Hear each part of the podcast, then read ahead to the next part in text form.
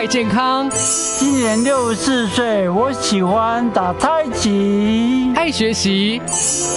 我八十六岁，我喜欢来祭典上课，爱生活。我八十岁，想要到巴黎开画展。翻转首领舞青春，潮林美好生活提案。欢迎收听翻转首领舞青春潮林美好生活提案，我是快乐主理人碧莲。这个节目每一集都邀请到各个领域的专家达人，透过食衣住行娱乐各面向，陪伴所有的老大郎，还有即将要迎接首领的你，最佳的潮林美好生活指引，带来这会舞坡一起过得健康快乐，撸哇撸笑人。每个礼拜六在港都电台九八点三播出，也会同步上架好事风云榜 Podcast 频道。今天特别邀请到舞青春的大来宾。是我们社团法人高雄市冲动成长协会的总干事，也是社工督导的吴淑棉，欢迎淑棉，大家好。今天特别邀请到淑棉呢，因为我们港都电台在一百一十一年底的时候，特别跟冲动成长协会合作了友善师之好同行哦。那冲动协会是由一群高雄长庚的神经内科医师所创立，那淑棉也是这个非常重要的支柱，对不对？来，请淑棉来跟大家介绍一下冲动成长协会。Tchau. 大家好，我是冲动成长协会的总干事。先自我介绍一下，我们冲动创立于九十五年，至今已经十七年。那我们最主要做的是巴金森与失智症的病友家属跟病友的病友会，所以我们办理了很多的家属支持课程，并且成立了失智服务据点，举办了很多的公益医学讲座。今年也协助了失智症长辈成立了卖艺咖啡与家属的卖。再生氧气站，我们冲动希望病友可以得到良好的照顾，家属可以减轻照护压力，期许照顾路上不孤单，一路有冲动来相伴。其实真的协会就要像有熟眠这样的总干事跟调啊哈，才能让这些长辈们获得很好的照顾。那熟眠一定很多人问你，因为你这是这方面的专家嘛哈，到底失智、老化跟健忘要怎么区别呢？像碧莲也会常常忘记东忘记西的啊，我是不是？有失智的前兆啊！其实我们要看在什么情况下哈？那当刚刚主理人说专家，我是不敢。其实是我是在。算做失智症有十年的时间，所以算是有一些涉略这个部分。那首先跟大家说一个观念哦，失智症它不是一个正常的老化，失智症是一种认知退化症候群，它是一种疾病哈。那当然刚刚有说过啊，失智症它里面会有健忘，算不算是失智症哈？其实健忘它不是失智症，健忘是说啊，你听过提醒，它就可以想起来哦，这叫是健忘，因为有。有时候我们可能，诶，会有专注力不集中啊，心不在焉啊，哦，所以这个就会比较健忘一些事情。而且现在年纪越轻，也一样会健忘哎。当然会，对对，我是老人家的权利了。对我常常也会走到。哪里就到哪里。哎，刚刚要讲什么，给他忘记了。很常会有哈。对，是。好，所以这是失智跟健忘的差别，是健忘还想得起来，那失智就是想不起来吗？对，失智就想不起来，他就是刚刚发生的事情，他完全没有印象，而且他会认为不是他做的事。那我们常常看到一些世间媳妇的。版本就是，比如说那个婆婆在煮饭啦，那她煮煮煮，她忘记去关瓦斯，她会把她的媳妇叫出来说：“哎，你怎么煮个饭不情愿啊？就哎把厨房给烧了。”啊，不是婆婆煮的吗？对，可是婆婆她已经是忘记了哦，她连是自己煮的，她都忘记了。对，这件事情跟她完全无关。哎，那会不会有很多的婆媳问题？其实来自于，其实婆婆是有一些失智的前兆。是的，所以像有些对于失智症不了解，那媳妇就会说我是不是那么不得人缘？婆婆故意找我毛病，所以我们说的婆媳关系摩擦就会出现。我们也处理过这样子的问题很多。所以其实不是安内哦，虽然麦克给阿伯修。假如说家里的婆婆或长辈有这些，就是明明做了，他一直否认不是一，一不是挑够耶，其实他有可能就是失智的前兆。是的，那假如遇到了之后该怎么办啊？要先观察一下吗？还是马上就要去看医生？我们就是要看，其实年纪大，其实我们可能要先去关注他是不是有忧郁的状态，或者是他长期都是睡眠品质有一些的。品质不好，这个也可能会影响到他的记忆力的退化。那蟑螂呢，就是说我们可以引导他先去做个检查也好，因为失智症其实它在外观不是那么容易被发现。对，嗯它跟巴金森不一样，当然是不一样。嗯对，从外表看不太出来。好，那还有很多人有问题，失智症跟阿兹海默又有什么差别？我们在下一段节目当中来告诉大家喽。嗯欢迎收听《翻转首领舞青春，潮领美好生活提案》，我是快乐主理人碧莲，在我的现场是高雄市冲动成长协会的总干事吴淑棉总干事。那刚刚提到了。区别失智跟健忘，其实健忘就是你还会想得起来，失智可能就是慢慢你完全不记得你曾经做过这件事情哦。那还有一些朋友会讲说，那失智症跟阿兹海默症有什么差别呢？来，请熟眠。啊、其实大家都会有这个疑虑哈，失智症跟阿兹海默症到底哪里不一样？其实它都是一样是失智症，只是哦名称的不一样。嗯对哼，就如同我们住一栋大楼，这栋大楼就叫失智症，那管委会就叫失智症喽。所以里面呢会住了阿兹海默症，住了血管型失智，住了其他的引起的失智症，所以它归一个管委会来管。哦，统称叫失智症，对只是里头包括阿兹海默，包括血管型，包括可能因为呃忧郁或什么造成的。。对，哦，那是不是也有一些是失智跟帕金森氏也有一些相关性？他们一样都是诶脑部退化的状态，所以巴金森跟失智它其一样是脑部病变的一个疾病。嗯那当然，除了失智的，阿兹海默症又分为早发型阿兹海默症，低于六十五岁就发病的，就是年纪比较轻。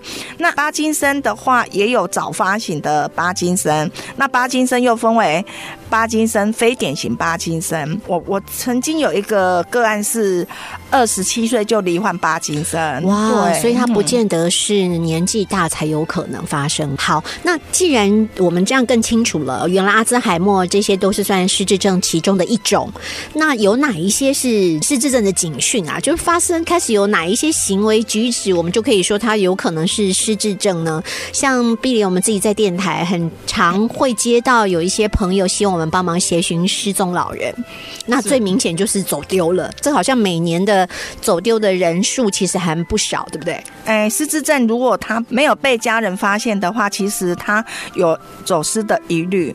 那大部分走丢了，要找回来的几率应该是也蛮低的，因为他身上如果没有做一些的身份的辨别，其实他就会比较难以辨识找回来，而且他毕竟他在外面不外显，他的障碍是看不见这样子。嗯对，好，所以现在出现哪一些警讯，我们就要特别留意呢？是失智症，可能就是初期会有一些记忆力的退化，好，会影响到生活，哦，他可能会忘东忘西这个部分。就明明在煮开水或在煮饭，就忘记了，对然后就啊就回家了。对对对，可是当然你要看什么状态，像比如说我锅具我也贡献的很多，因为我常常煮饭的时候 啊，煮到就是去打电脑，打到那个锅子烧掉，可是那个就是要专注力不集中，对，那不是，所以不一定是这样。对对对对，那比较明显的有哪一些呢？就是他可能刚刚才发生的事情，他就忘记了。比如说刚说过的话，像我们之前有一个长辈，他常常就会问我：“啊，你假爸呗？”哦，我说我吃饱了，他就说：“啊，你假爸呗？”啊，又我说我吃饱，他就一分钟问一次，可能不是一分钟，他可能会一直问那重复的语言行为。啊，你问他，是旁边人就说啊，你已经问过很多次，他说没有啊，我刚问而已。对，就会有这样的状态，他的记忆力已经是丧失了，这样子。是不是还有一种就是他吃饱了，可是他一直还说他还没有吃，还是的很饿，这也是这也是哇。所以 对呀，这那有些时候去你们的失智据点，这不不过去失智据点已经是确认是有失智的症状了嘛？对，我们是以医生的诊断证明书，他写失智症 CDR 分数为一。好，那还有哪一些要要就是红失症有十大警讯？对，那失智症十十大警讯里面，比如说记忆力的退化啦，影响到生活啦，他当然还有言语表达，可能他话讲的比较不会精准，讲不出来啊，这个会有失语症的状态。失语症哦，像我们常常也想不出来，讲不出来，对 这也算吗？也不算，因为可能就是我们说的跟健忘一样嘛，你可能现在事讲不出来。情很多，好、当时我们也常常会有脑雾的时候啊，没错，尤其对对对。COVID 之后，对对对，可是真真的不能把它那个 coffee 怪罪于他，其其实有时候是专注力的不集中，因为我们的脑容量有限嘛，一天要处理太多事情，你总是会忘了那一件比较不重要的事，因为我们大脑会自动排序，好像应该欸是这样吧，对不对？哈，好，所以我们大家也不用穷紧张哈。好，所以刚刚说了，就是会有失语的，或者做过的事情忘记了，还有吗？还有判断能力会有出错，判断能力像我们常常在电视上看过一些，诶、用一堆现金去换报纸，换一些砖块，哦，这个。对，常常社会新闻当中看到，那我们讲说，怎么可能？以为都被迷昏了，其实不是吗？其实不是，他是，哎、他的判断力会出错，因为一般人不可能会去跟人家交换。世界上怎么会有那么好的事？嗯我们就会去想，可是，哎、失智症有可能他的判断力会出错，就会认为每个人都是好人，不会有人骗他。就比如说，在我的实际的服务个案里面，就有一个阿妈，她的儿女都在国外，啊，他自己住一栋大楼，那他们家就会把他的那个、哎管理费啊什么都弄得很好，所以他一个月还给他三万块的零用金。有一天，那个阿妈就打电话到国外去跟他的儿女讲说：“哎，你给我三万块的零用金太少了。”他儿儿女就说：“为什么会太少？对呀、很多吃饭用人都帮你弄好了啊，三万块就是让你买东买西这样子。”他就说：“因为啊，他现在要帮忙一个年轻人。”哦他儿女就问他说：“为什么要帮忙一个年轻人？”他说：“他邻居搬来一个新的年轻人，找不到工作，很可怜，所以他每个月把三万块钱送给他花。哇，好想住他隔壁啊！是的，我也很想住他隔壁，好不好？对。哦，其实这个就是一个就是很不寻常的状况，那你就要去留意了。对那幸好他有记得讲出来嘞。哎，可是他没有认为他不对，因为他跟他儿女说的时候，其实他很容很难让人家发现，是因为他每天还打扮得很漂亮，而且讲话是。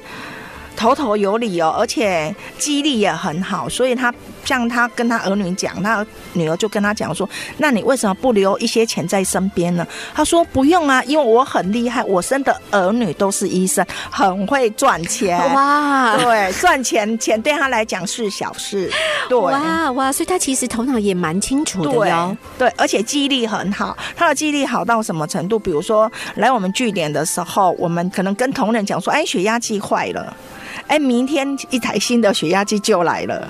哇，对所以那到底要怎么判别？因为又没有很明显的外显，有些人还会某一部分的失智，某一部分记忆力又超好，到底要怎么去判别呢？我们在下一段节目来继续请教我们的熟眠喽。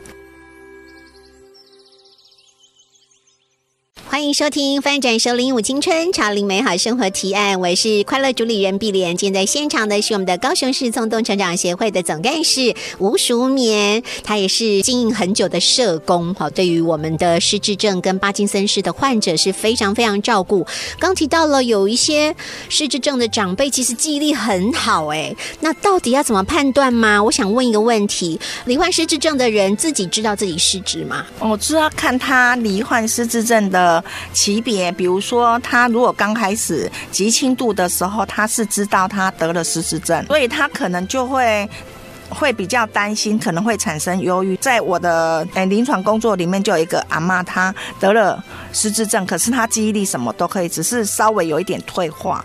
所以当时各管事跟她讲说她得了失智症，她就会很伤心难过，说为什么她会得了这样子的疾病，而且还有些人还会牵拖说她我又没有做坏事，怎么会让我得这样的疾病？这样子对不愿意去面对。是的，嗯哎，，好，所以那我那我再问一个，假如真的发现自己的家人有一些轻微失智的前兆，到底要怎么告诉他呢？或者是怎么样照顾他呢？嗯，其实我们会比较建议，如果是极轻度的，其实他，诶、去看过医生以后啦，其实像我们也会建议他，就是一定要去就医嘛。那像我们私自据点一定要有医生的诊断证明书，我们才能收案。那如果他极轻度，可以去社区的据点，因为这些长辈其实一般人。哎，我们常常发现一些退休的人也是一样的，他如果一退休关在家里，他的退化程度就会很快。可是如果他有去参加一些课程、据点上课，可能他的退化就不会那么快，因为他头脑还一直有在动，对都不对。在动，对对对。碧玲也听过很多，就是一退休什么事都不做之后，那个退化速度，包括身体，包括脑袋，其实都加速了退化。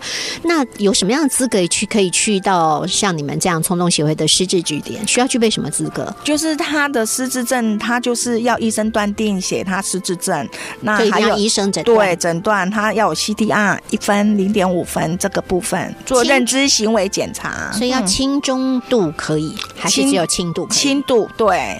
OK，轻中对，那因为有些他 CDR 的分数，有时候他的行为、他的功能还算可以。假如功能不行就不收了嘛？对，因为我们不是一对一，好，那我可以再继续往下问哦，就是找到了你们的据点，你们会提供什么样的服务呢？我们的服务很多啊，因为我们我们师资据点里面呢，我们提供的就是延缓的课程。那当然社会参与很重要，那我们还有做一些体适能啊、运动啊。因为我们发现很多长辈来到我们据点，其实他的是肌无力、肌少症都会出现，对，嗯因为有可能跟饮食也有关系。所以像我们也有采地中海饮食的部分，哦对。，OK，等于是去那边包括有课程，然后有教他运动，然后有跟人群接触，然后你们还有提供餐。是的，嘿。哦，OK，这样听听起来挺好的，是不是还有交通车啊？还是怎么安排？哎，当然就是这个都是要透过一九六六去做评估嘛，因为，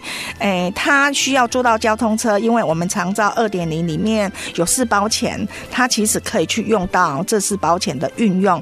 那当然就是说，他需要有交通接送，他就看他的评估的时速够不够。如果他是极轻度，当然他的时速就会不够。不过就是如果够的话，其实像来我们师资据点为什么会那么多人要来？是因为它跟一般的日哎日照比较不一样，因为它是纯失智，我们只收失智，所以它的症状就是长辈都来都是失智症嘛，所以它就不会有混合型的部分。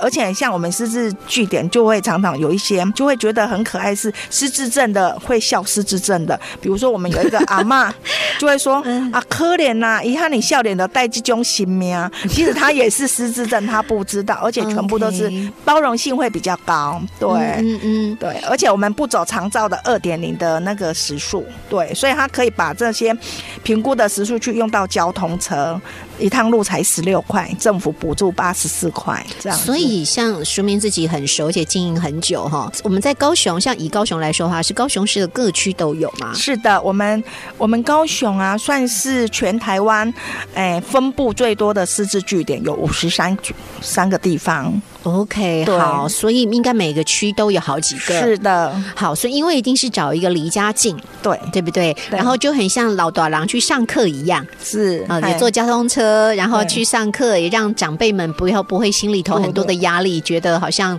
就被抛弃或者是不要他了。对，嗯，维持一个跟人群继续互动的机会，其实是非常非常重要的。对，而且其实来上课，其实长辈都会很喜欢。哎，我们最近有发现说，来上课也可以帮长辈圆梦，因为像哦我们有一个长辈，他就每天背一个书包来，嗯那我就很好奇啊，书包里面到底换了些什么东西？他就换了一只雨伞、一个水壶，什么都没有。可是那个书包很大，我就问说：“啊，你包包里面换这个要小包包就可以？”他就跟我讲说，他从小就是很羡慕人家啊，哎，背书包上课，因为家里很穷，没有办法让他上课，所以他希望来这里上课就可以如愿让他背个书包，所以他每天就很开心，跟邻居说我要去上课，对，背书包上课，对，你知道，我觉得知道熟眠其实真的是非常非常用心在经营失智据点，包括他还会安排长辈们去呃类似在就户外郊游，对不对？有户外郊游的，或者是帮他们，不管是不只是圆梦背书包，还帮他们办画展，是。还有音乐会，是。哦，真的很像我们就是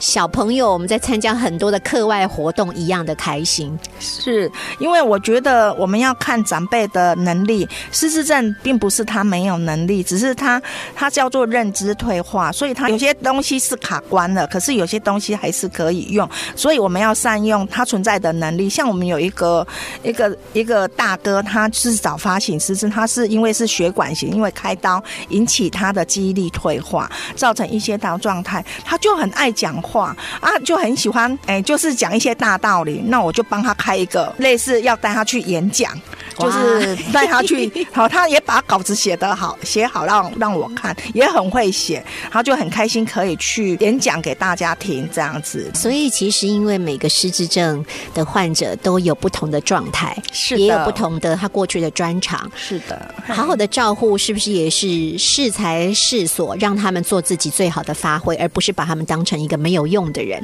是的，因为失智症其实它它的复杂程程度很高，像我据点有十八个长辈，那十八个长辈里面没有一个症状是一样的。嗯，好，那个别应该都有不同的照顾的方式，对不对？是的。那我们在下一段来教大家，到底啊怎么样好好的照顾我们身边的失智症的长辈们哦。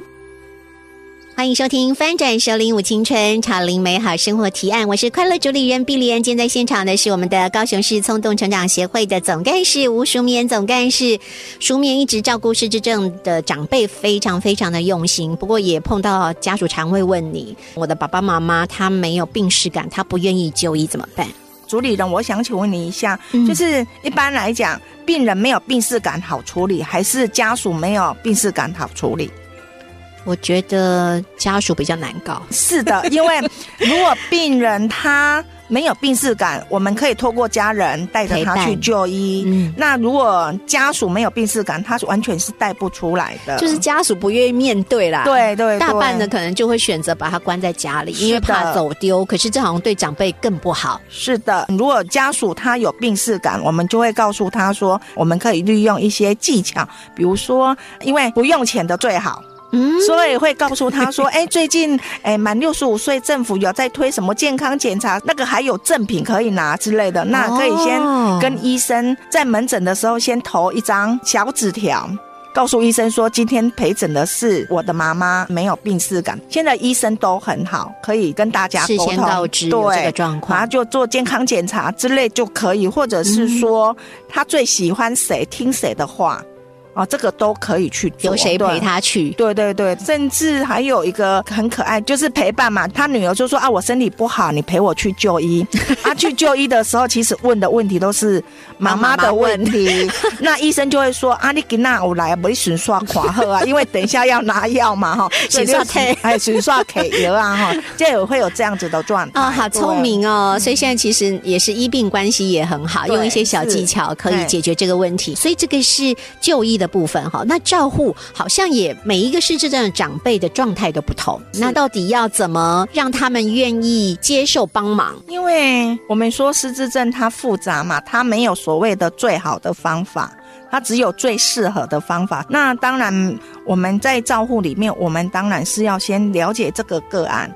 要他被了解，因为失智症个案其实他的生命历程故事啊，他的专长其实我们都要了解。那当然你要善用他的专长或者是他的熟悉的东西来引导他，可是你也不要太白痴。比如说我们前阵子，哎，就是有个医生啊，北北京九十几岁了，嗯那我们想说医生嘛，那我量血压可以请他帮忙啊，对呀，对吧？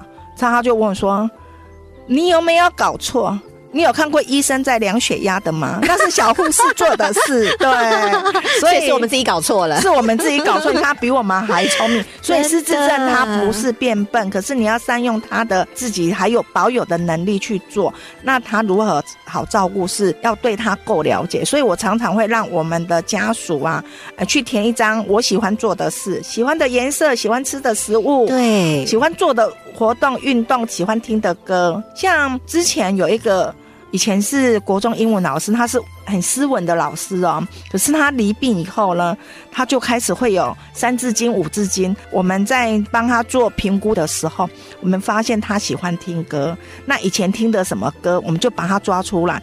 我们只要把某个歌星的歌放下去，他就可以坐在那边摇一个小时。对。他很开心，对，会跟着旋律一直唱歌。刚刚淑棉讲的，就是你要了解失智症长辈们或亲人们他们喜爱的事情，因为这个是可以帮助他原来会很躁动的心或者是。行为可以受到安抚。对跟照顾，对不对？所以多半我们要知道哪一些事情呢？喜欢吃什么？对音乐，对，不喜欢吃什么。对，你就你给他不喜欢，他就会生气。雷，因为我们前阵子还有一个很好笑的例子，婆婆在失智前都会煮很多东西给媳妇吃，可是媳妇吃完就拍拍屁股走了，那婆婆就会去收拾碗筷啊。有一天她婆婆失智又身体不舒服嘛，那媳妇就好心说啊，婆婆对我也不错，我应该去照顾她，所以她那一天就很开心的去地下室买了鱼汤给她婆婆，她婆婆闻到那个味道就很生气，说你给我滚。她婆婆不喜欢吃鱼，对，啊，她从来不知道。她她从来不知道，嗯所以他嗯他媳妇就会说：“我这么对她这么好，我要请假来照顾她，而且我买了鱼汤。那我就问她说：“那你知道你婆婆不喜欢吃什么吗？”她不知道。我说：“啊那你们家的食物里面，餐桌里面会有什么？”她说：“因为每天都有鱼，我以为他喜欢吃鱼。”我说：“是你喜欢吧？”哎呦，这就跟鱼肉跟鱼头鱼尾的关系的故事是一样的是。是对。啊，所以你身边最亲近人到底喜欢什么，不喜欢什么，一定要把它记录下来。当然，而且我觉得，即使她婆婆也有错，是因为她没有告诉人家对，如果你怎么去谈一辈子都在照顾别人呐、所以常我们也遇过那个妈妈生日，儿子买了一堆鸡爪给她吃啊。以为妈妈喜欢，对，儿子就一直跟我讲说，哎我买那么那么多啊，妈妈干？嘛还生气？对啊，妈妈也生气说，还亏我对他这么好，哎现在这么有钱还给我吃鸡爪，不给我吃鸡腿，哦，类似是这样的问题也会发生。对啊，所以那淑敏你自己会怎么做？我自己会告诉我家人我喜欢什么，不喜欢什么。嗯像比如说，我就很喜欢 Hello Kitty，我儿子说以后你的灵堂要不要设设一个 Hello Kitty 的告别式？我说我看不到那个就不要了。对对，我就讲清楚、说明白，对对不对？也不用瞎猜瞎想哈。对所以今天我们一整集的功课，请大家一定要做这件事情对。你身边最爱的人，你一定要知道他喜欢什么，不喜欢什么，因为其实路是久久长长。好，以后谁会遇到不知道，不一定不一定是谁先哦。而且是这是对自己有帮助，因为利于人家好照顾你。对对对对，不管以后是自己照顾或者是被照顾，其实都是一个很重要的了解。好，那今天非常非常谢谢我们的冲动协会的吴淑棉总干事，很谢谢淑棉，非常的专业，然后这些故事也很动人，也谢谢你为这些长辈们跟家属们也做那么多事。好，我们哎今年一整年在。妇女馆的女人空间，好，每个月的第二周的礼拜四都有长辈煮咖啡，是对不对哈？所以你只要需要有人协助你，我们现场署名也会在现场哈做一些社工的咨询，然后第三周也会有帮助家属跟一些民众，你想要。喘息一下，然后或者获得一些健康相关的照护的知识，都在那边有讲座。好对那详细的内容都可以上我们的冲动的官网，或上港都电台的粉丝专业。是的，那因为我们卖意义咖啡，其实我们长辈他很开心，让我们长辈进步了很多。因为回家长辈领了薪水，会跟家人讲说：“哎，我是去赚钱哦。”对呀哦啊，再来再来就是我们希望给大家更好的服务，所以我们第二周的礼拜是除了卖意咖啡，我们还有精油的服务。哇，好好对对哦，对好，可以上起来哈，对对大家都辛苦了。是的，好，那今天非常谢谢淑棉，好谢谢好，我们下次见喽。港都电台邀您一同翻转熟龄幸福人生。以上节目由文化部影视及流行音乐产业局补助直播。